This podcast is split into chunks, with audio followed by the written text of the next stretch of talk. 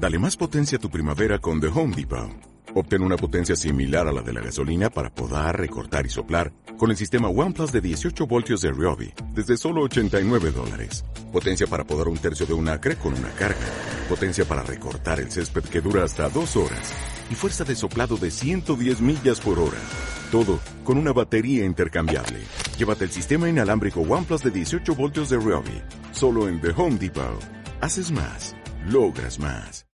Bueno, volvemos al tema sequía, preocupación por eh, lo que está pasando en el campo, el menor ingreso de dólares y la menor actividad que va a tener el sector eh, agropecuario en la Argentina, con todo lo que eso significa en materia económica. Vamos a charlar con José Martins, el presidente de la Bolsa de Cereales de Buenos Aires. José, ¿cómo estás? Buen día. Hola, muy buen día, Pablo. Un gusto estar contigo. Gracias. Eh. Bueno, se está siguiendo como nunca los reportes de la bolsa de cereales por el impacto este, de la sequía. Este, hay uno como que semana a semana se va revisando. Ustedes han incrementado este, los pronósticos del impacto que va a tener en, materia de pérdida de, generación de divisas. Eh, ¿Esto cómo, cómo evoluciona? Porque hablábamos recién que empieza a haber algunas lluvias en la zona pampeana y en Córdoba no así en Buenos Aires. Eh, ¿hay, hay, hay, perspectiva de que esto pueda mejorar un poco? Mira, cuando comenzó, digamos, cuando se agravó este problema, porque lamentablemente viene de dos años eh, hacia acá, eh, lo que nos propusimos en la bolsa es tratar de estar muy encima, no irnos del lado optimista, no caer en el pesimismo, tratar de salir de esta de esta gran grieta que se produce a todo nivel en Argentina y lo que nos pareció prudente es monitorear semanalmente y abrir un rango, ¿no? En un rango de producción que podríamos decir, ¿qué pasa si se dan las ciertas lluvias razonables y qué pasa si eso no ocurre? Bueno, eso es lo que vamos monitoreando semana a semana. Daría la impresión, bueno, veremos este fin de semana, hay proyectada alguna lluvia. Lamentablemente lo que ha venido ocurriendo hasta ahora es que no han sido parejas, ¿no? Eh, por allí ha beneficiado a un sector puntual, pero a poquitos kilómetros de distancia, ha sido mínimo, de manera tal de que, bueno, ya hay consecuencias graves en algunos productos, ¿no? De hecho, acá lo que medimos es no solo el volumen total que puede llegar a ser la cosecha, sino también el momentum en que entra esa cosecha. Porque cuando nosotros estamos hablando, y vos bien lo expresás, eh, el menor ingreso de dólares, eh, la, menor recaudación fiscal, también tiene que ver el momento. Y de acuerdo a la situación, también cómo el productor va a ir vendiendo, porque claro, tiene un ingreso único, reducido y en algunos casos nulo, lo cual también va a impactar en lo que se llama el farmer selling, ¿no? en ese patrón de comercialización. Con lo cual, un panorama eh, para estar muy encima permanentemente. Claro, claro. El rango que ustedes fijaron en el último informe, corríjame si, estoy equivocado, eh, marca una pérdida respecto a la campaña anterior de entre 11.000 y 15.000 millones de dólares. Son cifras muy abultadas que no se habían visto hasta ahora. Eh, es así, ¿no? Es correcto, es correcto. Y en niveles de exportación, pérdidas de caída de exportación a los precios promedio, uno puede calcular, el escenario optimista son 9 mil millones menos y el pesimista 14 mil millones menos. Y en términos de ingreso fiscal, el optimista es 3 mil millones menos y el pesimista 4 mil No, es tremendo, eh, tremendo. tremendo. Tremendo todo, todo. La caída de la producción, la, las menores export, o sea, el menor ingreso de dólares por exportaciones. Estamos hablando de que eh, van a faltar casi 10 mil millones de dólares de exportaciones en un escenario cauteloso, ¿no? En el pesimista. Totalmente. Y hmm. también lo que debemos tener en cuenta en este caso, que lamentablemente no se ha podido sembrar, o lo poco que se sembró no está en buena condición, por ejemplo el maíz temprano que se llama, ¿no? que se cosecha en marzo.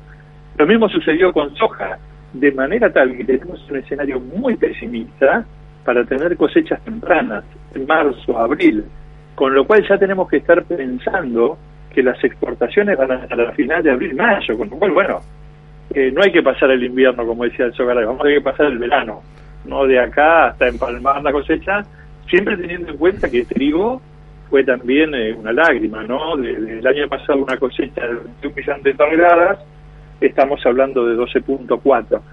Eh, el escenario es complejo, Sí, sí. Ahora, cuando uno dice el escenario cauteloso, digamos, este base es 9 mil, 10 mil millones de dólares menos de exportaciones, quiere decir que no va a mejorar, o sea, si llueve ahora, si, si empieza a llover, ¿esto se puede recuperar?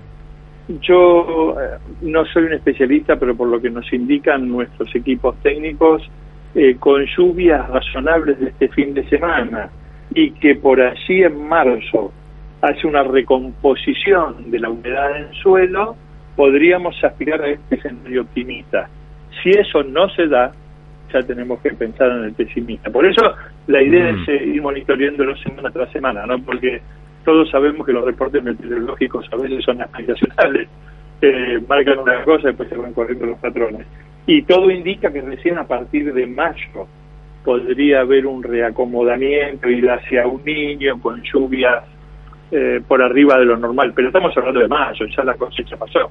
Hmm. Y le roguemos que no haya lluvia por arriba de lo normal porque después complican la cosecha. Con lo cual, bueno, vamos a tratar de ser optimistas. Claro, siendo optimista estamos 10 mil millones abajo, siendo más o menos optimista. Siendo pesimista la cosa se puede, digamos, se podría incluso este, complicar más. Totalmente igual. Hmm, hmm. Así es, así es. Sí, sí, y, este... y, esto, todo lo que tiene, eso lo hablando en términos económicos, lo que hace el impacto en la macroeconomía, ¿no? Después tenemos el otro fenómeno, es cómo impacta esto en el productor agropecuario, en la cadena agroindustrial, porque evidentemente significa desfinanciamiento. Aquel que plantó y por helada o por seca no tuvo cosecha, se desfinanció. Eh, a eso sumémosle el cambio de reglas de juego que hay, no permanentemente estos dólar soja, cierres de exportación, hacen que haya un, digamos así, un momento muy particular y que yo creo que va a impactar seriamente en este patrón de comercialización hacia el futuro, con lo cual también va a haber que estar atento a todo eso. Hmm.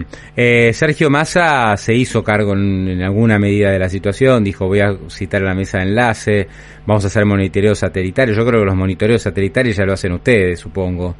Este, a ver, a ver qué se puede hacer. Sí, yo creo que sería oportuno, un, digamos así, un mensaje del Poder Ejecutivo al sector productivo, eh, a ver en términos de qué tipo de ayuda se les puede brindar, máximo teniendo en cuenta que este es un sector al cual se le ha extraído, ¿no? Siempre vía impuestos, vía trabas, con lo cual, bueno, por allí es el momento de la manito por la espalda, a ver qué, qué apoyo se le puede dar, eh, siempre pensando que ya a la vuelta de la esquina, en abril-mayo, tenemos que pensar en plantar la cosecha fina. Hmm. Eh, esperemos que suceda este, este llamado del ministro Massa. José Martins, un gran abrazo, gracias, eh, este, un, gusto y mm, bueno, hasta cualquier momento esperemos que mejore, ¿no? Que, que, venga la lluvia, no solo para aliviarnos a nosotros del calor, sino sobre todo para que el campo argentino pueda desplegarse con toda la fuerza. Sin ninguna duda, mm, Pablo, mm. Y, que eso genere también un marco de tranquilidad a la macroeconomía argentina, que Totalmente. es la que nos pega todos los años. Obvio, obvio, eh, más vale. Por mi parte, a disposición, eh, cuando guste, con, muchísimo gusto. Eh, ahora vio que se decía soja y suerte, ¿no? Cuando Néstor Kirchner arrasaba, no, esto es soja y suerte.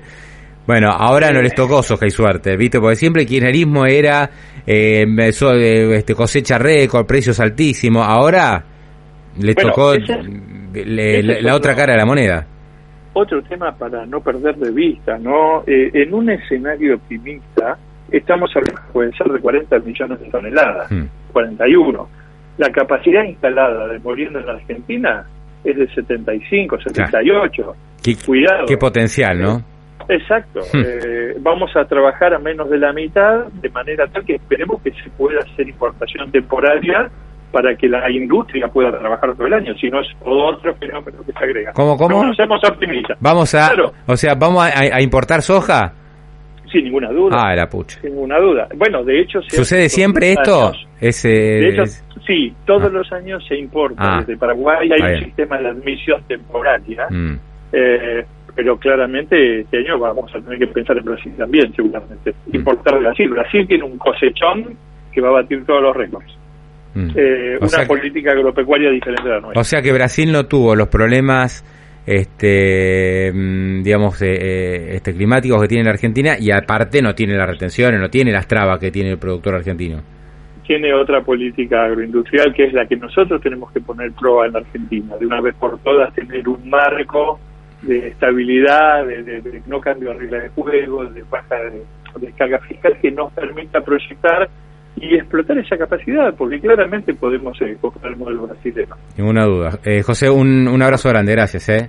Un abrazo, gracias por el tiempo. Hasta luego. José Martins, presidente de la Bolsa de Cereales de Buenos Aires.